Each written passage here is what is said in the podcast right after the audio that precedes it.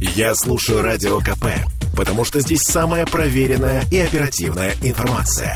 И тебе рекомендую.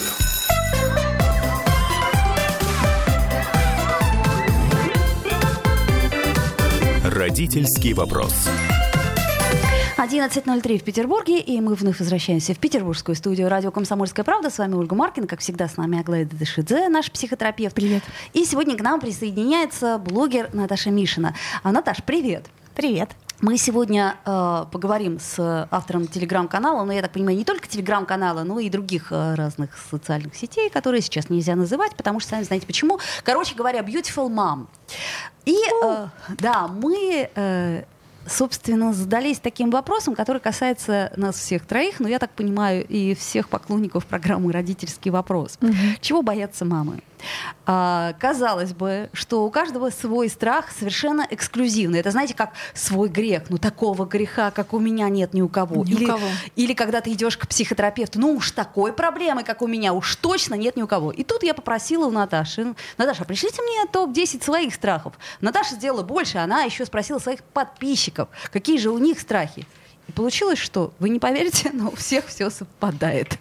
Ну, давайте попробуем сегодня разобрать какие-то основные истории, откуда они берутся, и самое главное даже не это, а что с ними делать. Потому что Иногда страх, он такой, как это сказать, хронический и такой тонкой пунктирной линии идет, но мы как-то к нему привыкаем. А иногда такое бывает, не знаю, как у вас, но вот у меня тоже вот раз и так захлестывает, и ты понимаешь, что у тебя прям паническая какая-то атака, когда, например, какую-нибудь новость читаешь, очередной ребенок выпадает из окна. Ну сколько мы уже говорим в эфире об этом, друзья мои, ну недостаточно сеток для того, чтобы ребенок не упал. Ну давайте попробуем какие-то конструкции изобрести там, ну что-то, господи, заставить подоконники широчайшие. Да, по-моему, даже у певца Эрика Клэптона сын упал из окна, потому что няня не досмотрела.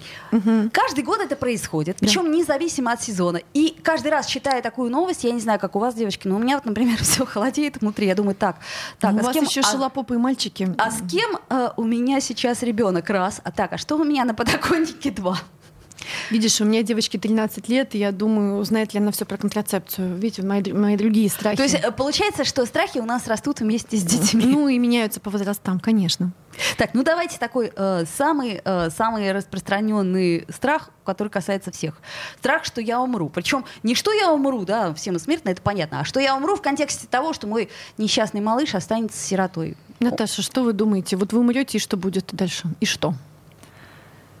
А вот, И всё? и А и все, а и все. а, и всё, почему и все? Ну Я как, у вашего ребенка есть деле. кто-то? Ну, ну, вообще не, не особо. Не особо. Ну, нет, у него, разумеется, есть папа, но просто мы в разводе, поэтому я не знаю, насколько он э, Ему го- прид- готов ему к отцовству, к отцовству, да. Но э, я же проработанный человечек, да, я в ресурсе, я в осознании, и я эту тему обсуждала с своим психологом, потому что в какой-то момент мне казалось действительно, что если не я, то никто. Все, вот мир рухнет точно сразу, непонятно, что будет. И м, психолог мне посоветовал, во-первых, не думать об этом. Хороший совет, кстати. Ты, это куда-нибудь отложи, дай в угол. Ты об этом только не думай. Ну, ну, в смысле, э, да, не накручивать себя постоянно, не, не размышлять об этом. А вот, а, во-вторых, она действительно спросила, ну, папа-то есть у ребенка? Есть. Он э, нормальный, он работает на хорошей работе, живет в социуме, все, он сможет позаботиться о своем сыне. Может, не зверь какой. Ну да, как бы были такие случаи уже в истории, когда мама не становилась, и жизнь продолжалась у ребенка. Мгм. Я вот знаете, о чем думаю? Я понимаю, что я могу умереть любой день, и как родитель, да, и я, ну, скорее вот про это думаю. У меня есть две страховки жизни, если что. У меня, Короче, тоже, у меня тоже кстати. отличная вещь, кстати, потому Так, что понятно. И медицинский полис, вот еще после, извините, 43, отличная тема, медицинская страховка. Так, я себе почему-то записала. Почему-то окупается. Э, Страховка жизни. Это хорошая, кстати, история, Ну, да. Ну, немножко помогает Ну, успокоиться. вот да? я для себя, знаете, говорю о том, что, во-первых, я точно знаю, что основные вещи, которые закладываются в личность ребенка, закладываются до трех лет. Вашим детям об- обоим и нашим всем больше трех лет. Соответственно, если до трех лет было все более-менее окей, то дальше уже а, эта личность, да, если там, ну, кто-то был хотя бы один так отзывчивый взрослый там и так далее, да, то дальше уже довольно сложно испортить. И я вам дальше, может, скажу, чем за каждый год жизни ребенка, за каждый день жизни ребенка год сложнее испортить потом. То есть каждый следующий день вам сложнее испортить, чем предыдущий, потому что уже больше всего закладывается. Я для себя, знаете, что решаю? У меня есть такая концепция одного дня. Вот uh-huh. я сегодня должна провести с ребенком день хорошо и максимально, как будто это мой последний. И вот я реально так живу, что мой день сегодня с ребенком это мой последний день. Поэтому в этом месте я просто не откладываю никаких вещей, и каждый раз я думаю, если вдруг я умру сегодня, завтра, не знаю, uh-huh. через неделю, вот у нее хватит ресурса наших воспоминаний, наших переживаний, uh-huh. того, что я ей подарила, того, что я ей сказала, того, что я ей сказала на будущее, того, что осталось от меня, пыли по углам какой-то от меня, знаете, вот на какое-то время. я оставила достаточно много каких-то маркеров, пыли, штучек, uh-huh. всяких дрючек и так далее, чтобы, если что, ей на какое-то время хватило, и дальше я думаю, что еще очень важно, чтобы у ребенка было довольно много взрослых людей, которые его любят которых он любит.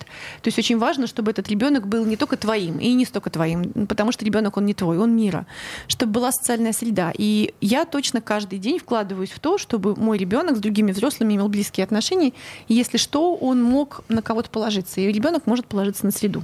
А вот по поводу последнего дня, как будто бы сегодня, да, а если вы где-то в командировке, а если у вас вообще день такой, что ребенка нет в этом списке, ну не ну, знаю, как работа? Это, ну у ребенка, видите, у меня есть ребенок в этом списке, похоже, да, но ну, подожди, ну ты что ж куда-то уезжаешь, да. ты как-то очень много работаешь. То есть не каждый же день ты проводишь с ребенком э, вот бывает такой день, что ты пришел вечером, вот в 22.00, выпал прям с порога, лег да, да, и да. уснул. А он уже спит. Да, и как бы ты такой, и ты такой, да, у меня есть ребенок. У меня, боже, у меня есть ребенок. На самом деле, да, я три дня не видела своего ребенка, потому что у нас была конференция, ребенок ездил на выезд, каких-то там а, школьный выезд лидеров, что-то там такое. Ей было прикольно. Она только спросила, кто ее заберет и где деньги. В общем-то, все, что интересует подростков теперь. Но я точно понимаю, что я очень помню это хорошо, этот момент, когда я в каком-то другом городе, а у меня 7-8-летний ребенок, который вот хочет быть со мной. Это ощущение одиночества и ощущение такое, что я чего-то не додала, а вдруг что. Я очень хорошо это помню.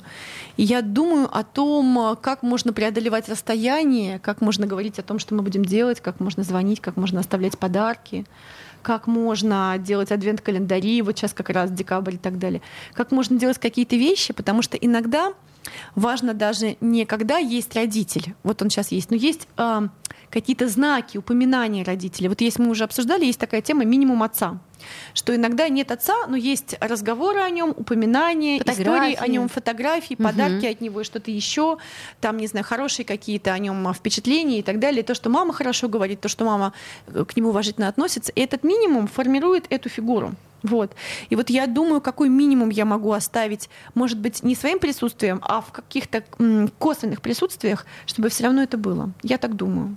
Ну вот смотрите, у нас тут, э, правда, куча вопросов, но э, э, я их просто прочитаю, пока мы на них отвечать э, не будем, потому что вопросы такие. Можно ли ругать детей, как это делать экологично? Как правильно донести ребенку, что он не прав, без криков? Как страх нет? Как страхи матери влияют на ребенка? Как не бить детей, да. Как не бить детей? Очень трудно, но нельзя. Надо сдерживать себя как-то. Транквилизаторы есть. А, коньяк, опять же. А, если... Это тоже был совет психолога. Коньяк. Ну, естественно. Чуть-чуть расслабляйтесь. Главное, он действенный способами, да. Страх, что ребенок заболеет. Вот я не знаю, как у вас, но у меня это тоже страх один э, э вот э, из, э, как сказать, из первого списка, из первых трех. Э, страх, а, что ребенок... А, а еще самое главное, и что? что он заболеет, и э, ты окажешься беспомощным. Да, ты не ну, можешь ему помочь. Ну, то вот есть это как, самое страшное. Я была как, в такой ситуации. Какое-то страшное и... заболевание, которое, да, опять-таки, вот ты читаешь новости, ты видишь это, ты видишь какие-то, и ты понимаешь, о боже, и вдруг накатывает. В, ком- в космосе черные дыры, вообще ужас. Да. А вы, Наташа, говорите, были в такой ситуации. Можете сказать да. чуть побольше? А мы были в аэропорту Краснодара, и внезапно, ну, вообще просто в какие-то доли секунды у ребенка поднялась температура до критического уровня, и очень душно еще в зале было, у него случился приступ.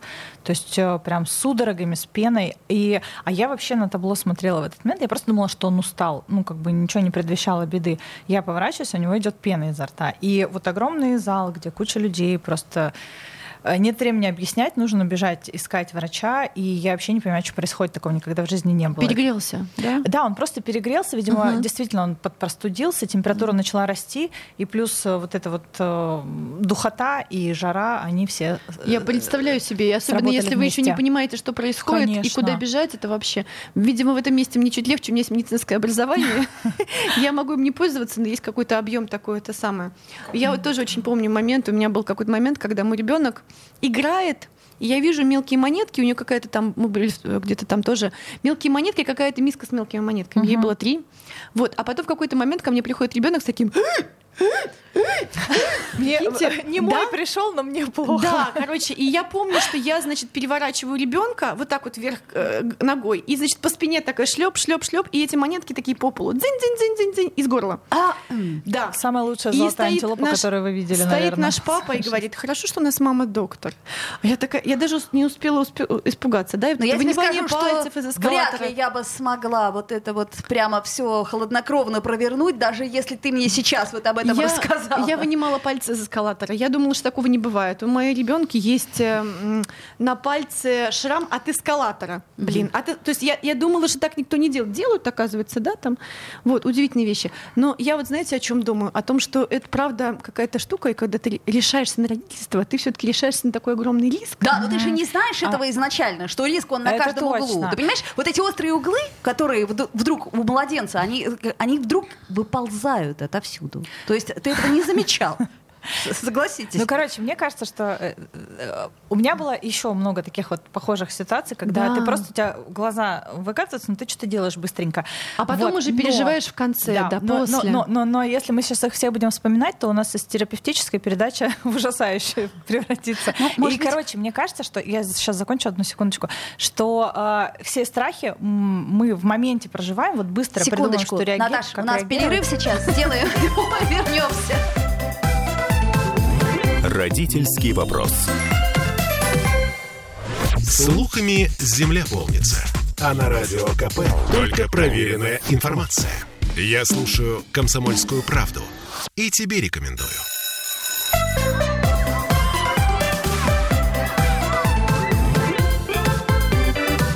Родительский вопрос.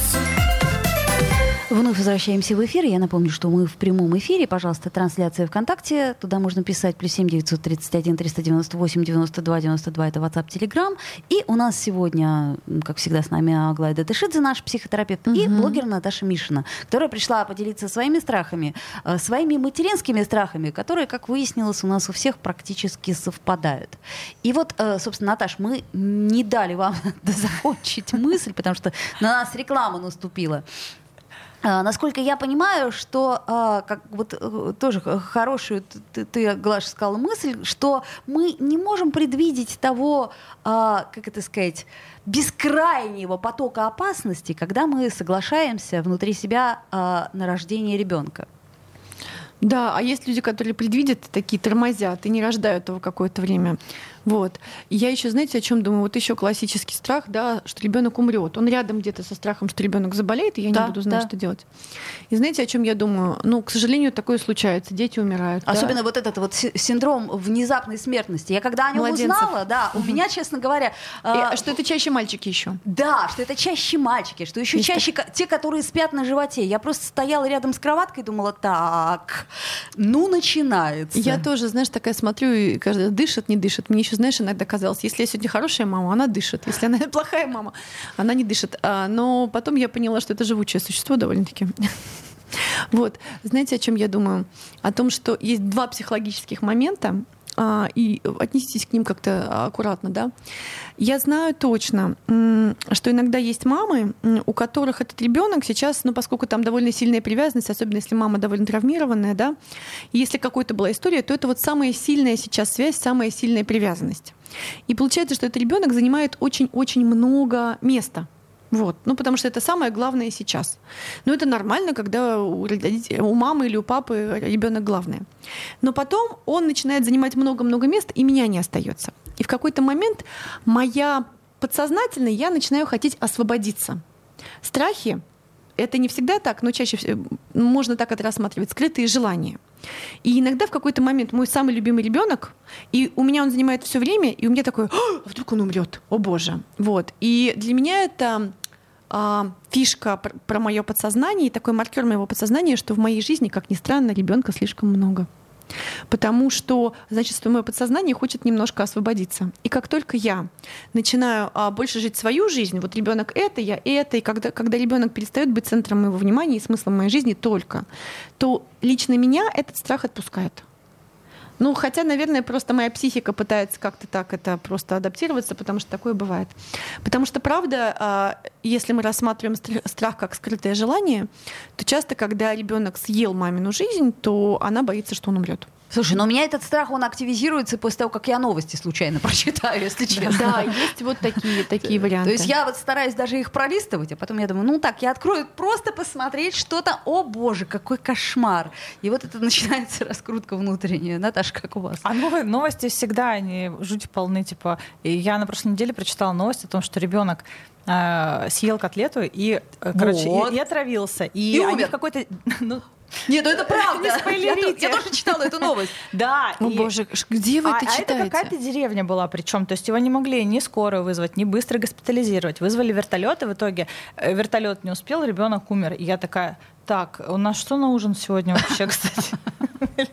Это жестко. Ну да. А, и мне кажется, вот, э, да, э, история про то, что Страхи, скрытые желания. Мне кажется, еще страхи — это скрытый невроз мамин. Ну, то есть... А, ну, или не когда, скрытый. Когда у тебя там вот такой вот кортизол, когда ты не спала 8 лет, когда ты, не знаю, не ходишь на свидание, у тебя нет никакой личной жизни, ну, конечно, у тебя весь смысл жизни вот здесь он собран в ребенке, в твоем материнстве, ты как бы себя отдала, и не дай бог что-то с этим произойдет. Это как твой любимый, самый главный в жизни проект. Конечно, ты все время думаешь о том, как бы тебе его не лишиться. Ну, видишь, э, вот для меня, когда вы говорите, Наташа, конечно, да, для меня это вот, конечно, нет, не конечно. Это мой любимый проект, но это не единственный мой проект. А вы и... потому что высыпаетесь, наверное. Ну, я высыпаюсь последние несколько лет, да. Вот. После того, как мне постоянно эндокринолог сказал, что если не буду высыпаться, мне каюка. А мне тоже так говорили, не работает почему-то, видимо. Надо более убедительного эндокринолога. Нет, просто нужно... Глаш, поделись. Нужно в больнице просто, нужно просто в больнице оказаться с чем-нибудь. Э, извините. Короче, лучше так не надо делать, а. потому что есть, да, страх и своей тоже, и что я умру. Но вот знаете, о чем я думаю? Вот вы говорите, Наташа, про свидание. Для меня здесь рядом есть страх быть плохой мамой.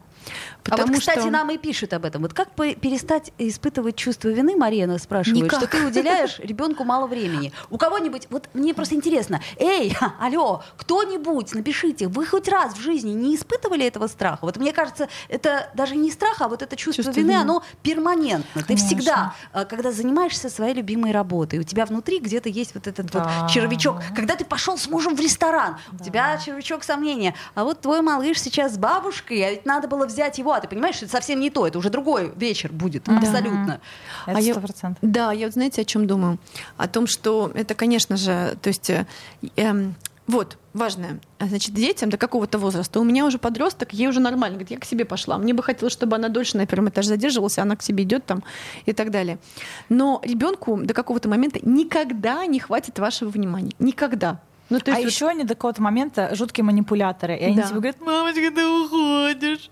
Как о, же да. плохо. О, да, о, да. У меня было это несколько лет, когда я и просто... за ногу тебя хватает сегодня утром, пожалуйста. Выходила с таким чувством было. вины. Я думала, господи, вот просто убиться об стену, как мне стыдно, что я иду на работу, а он, рыдая. И причем самое смешное, что мне бабушка через 15 минут пишет, ты знаешь, он успокоился, играет спокойно себе. У меня было даже хуже. Я однажды уезжала в другой город, извините, на тантрическое обучение. Бывает. Ну, то есть я еду, что что-то такое, да, а там у меня ребенок, мама.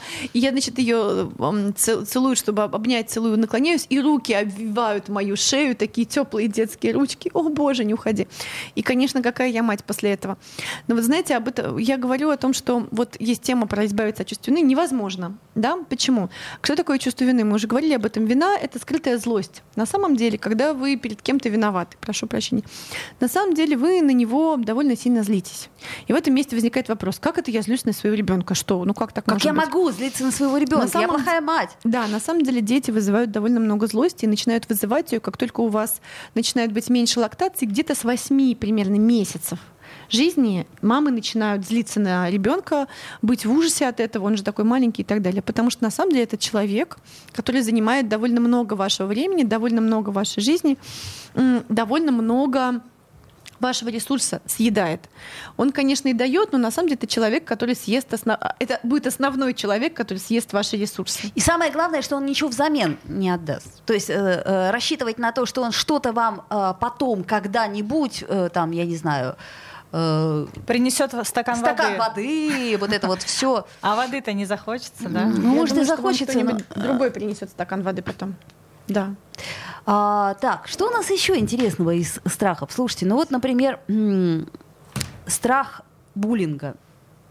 Ну, страх буллинга. О, это, да. же, это же любимую крошечку твою, сердечко мамина, да. будут обижать да. в школе или да. в садике. Да, будут, да, конечно. А такие тоже были моменты. И э, если особенно был какой-то вот э, личный опыт у человека, тоже у нас он у всех в школе был, наверное, да? Ну да, вот, наверняка. Э, и ты начинаешь перекладывать это на ребенка. Страшно, конечно, очень ну, страшно, если бы мы знали, что это такое. Да, ну вот, грубо говоря, с этим, конечно, со своим страхом и опытом нужно приходить куда-то, да.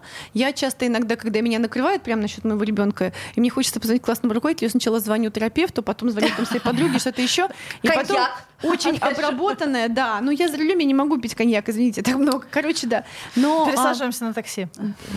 Я уже я пересела из такси на машину, подождите. Ну вот, ну короче, к чему я это? К тому, что сначала я как-то это обрабатываю, а потом пишу там, Мария Ивановна, слушайте, а вот, вот эта вот история, скажите, пожалуйста, как это вообще и как это происходит? Из того, что я знаю про буллинг, у нас была передача про буллинг, у Петрановской есть прекрасные лекции на YouTube про буллинг и так далее. Смотрите, а, буллинг — это обычно история про то, что в классе или что, что-то непорядки с властью, и с руководителем. Нужно говорить не с детьми, не с родителями их, а с руководителем, чтобы он выстроил иерархию. Как только есть иерархия, за два дня все заканчивается. Это раз. Второй момент. Основной буллинг. Ваши дети еще не дожили до этого вопроса. 11-13 а, лет да, дети там вот с 10 до, до 13 лет это основная тема буллинга. Вот эти вот подростки, у которых еще нет мозгов, а гормоны уже есть. Так вот. понятно, но так страх-то уже есть. Да, ну, соответственно, и есть э, четкие истории про то, что делать. Есть четкие, ну, грубо говоря, чек-листы для родителя, да, то есть сначала ты обращаешься к ты не начинаешь с родителей этого булли, да, ты не начинаешь а, с, вообще с класса, ты обращаешься к к руководителю класса, к директору школы, ты уточняешь, что происходит, ты проверяешь, ты с ними в контакте, и если они централизованно это решают, то да. И плюс еще должно быть воздействие на тех детей, которые не участвуют, потому что с молчаливого согласия а, других людей кто-то кого-то булит. И им кажется, что это вот, ну так, ну, ну так, да, случайно да, да. там и так далее, да. Но когда они начинают понимать, то это же социальное явление. Как только социум смотрит на этого були, типа, ты что делаешь? Моментально, ну, осуждающий, не осуждающий, но, по крайней мере, не согласна, да? Угу. Моментально это заканчивается. То есть а вот этого того, кого булит, и тот, кто булит, их надо оставить в покое, потому что тот, кого булит, ему и так уже досталось. А тот, кто булит, скорее всего, просит о помощи, потому что в его семье, скорее всего, принято такой способ а, такое делать. А на самом деле э, нужно помочь ребенку и семье в этом месте. 30 секунд а у нас до перерыва. Слушай, угу. Глаш, а можно так сказать, что если мы по каждому страху подготовим некий протокол, ну вот, грубо говоря, так, значит, если буллинг, у нас есть такой Коньяк. протокол, а, значит, если, э, предположим, э, страх, ага, что умрет, так, вот, вот такой протокол, вот такой, и а, таким образом себя обезопасить. Ну, или успокоим себя, да, если у вас зашкалило, в какой-то момент вы такой, о, протокол, сейчас сделаю, посмотрим, полегчает или нет. А, давайте сделаем паузу, буквально несколько минут, новости федеральные послушаем, вернемся в эфир, пожалуйста, пишите, звоните. Же мы вас перебиваем. Родительский вопрос. Я слушаю радио КП, потому что здесь самые осведомленные эксперты. И тебе рекомендую.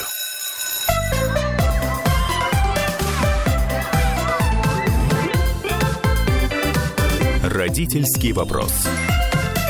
Вновь возвращаемся в эфир. Аглайда Тышидзе, Наташа Мишина. И мы продолжаем нашу тему о мамских страхах, о том, чего боимся мы на самом деле. И вот э, Наташа, пока мы были в паузе и вы слышали рекламу, э, заговорила об отношениях, о том, что э, есть страх потерять, например, отношения. Да? Вот когда ты находишься в декрете, ты с маленьким ребенком, и, например, страх развода это э, страх больше, чем потерять отношения ну, это страх потерять кормильца, страх потерять опору и вот, это, вот эту всю базовую базу, которая да, в основании пирамиды лежит. Э, дом, деньги, безопасность. И с маленьким ребенком ну, это просто очень тяжело и нереально. Да, я знаете, о чем думаю? О том, что когда рождается ребенок, особенно когда женщина к этому может не подготовлена или она психологически, ну, не очень с собой знакома, а таких ну, да, почти, почти все. все, да, а, то у нее не хватает ресурса, когда она объединяется с этим маленьким ребенком, только я, только мой ребенок, а ведь на самом деле ребенок это же результат деятельности двоих, да. да. Вот. И вот я думаю о том, что в какой-то момент вот максимум измен а, вот этих мужей, да, причем измен никогда не уходит, потому что кто уходит, он уходит, тот не уходит, изменяет. Тот, кто, тот, кому невыносимо, но он не хочет уходить, чаще всего такие люди изменяют. То есть изменяют те, кто уходить не хочет, если что. Потому что если бы они хотели уйти, они просто бы ушли. Вот. Изменяют те, кому нужен ресурс в отношениях, хоть где-то его взять. Но не все же мужчины уходят, потому что они изменяют. Да, я имею в виду, что а, ну вот максимум измен, а, которые есть у мужчин, они приходятся на последние месяцы беременности, ну, когда там уже невозможно, там секс и внимание, и вообще мало ресурса. На момент вот вокруг родов и на момент а, после родов первый там а, год-полтора ребенка, да, потому что в этот момент женщина очень внутри.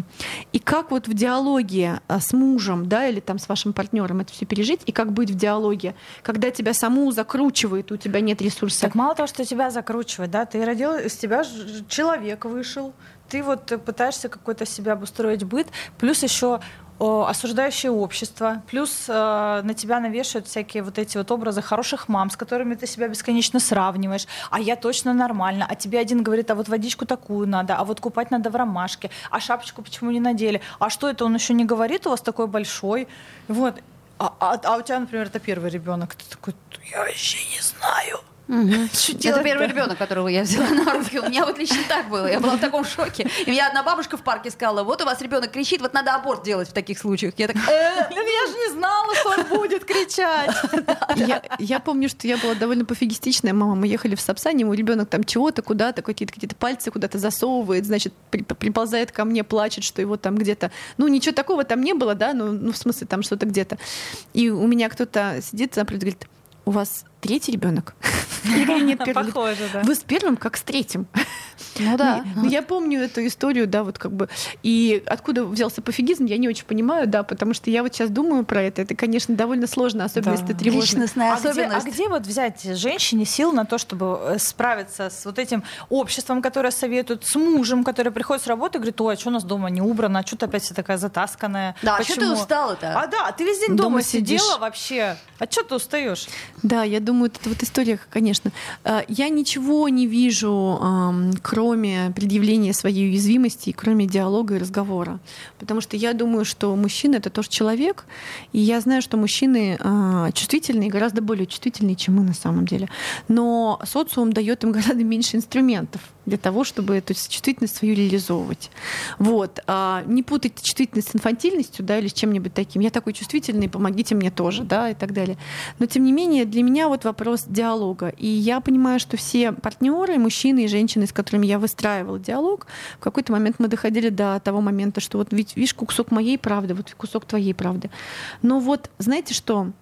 так здорово до того, как у тебя появились дети, научиться это разговаривать и так далее. Согласна. Но вот мне кажется, из, из уязвимой такой позиции, когда ты вроде бы на птичьих правах тут такая вся мамочка в декрете, э, тяжело выстроить э, границы, если что-то пошло не так. Ну Поэтому... вот в, этом, в этом месте угу. я вот думаю о том, вот когда вы говорите про птичьи права, как это устроено, да? Я очень хорошо помню, что у меня был, да, первый как третий, да, а, у меня был ребенок, ему было 2-3 месяца и так далее, у меня не было сил, я все время проводила в гамаке, я лежала, читала книжку, и со мной был ребенок. Ко мне приехала моя свекровь, Царствие Небесное, она гуляла с ребенком, что-то еще делала, я лежала, читала книжку.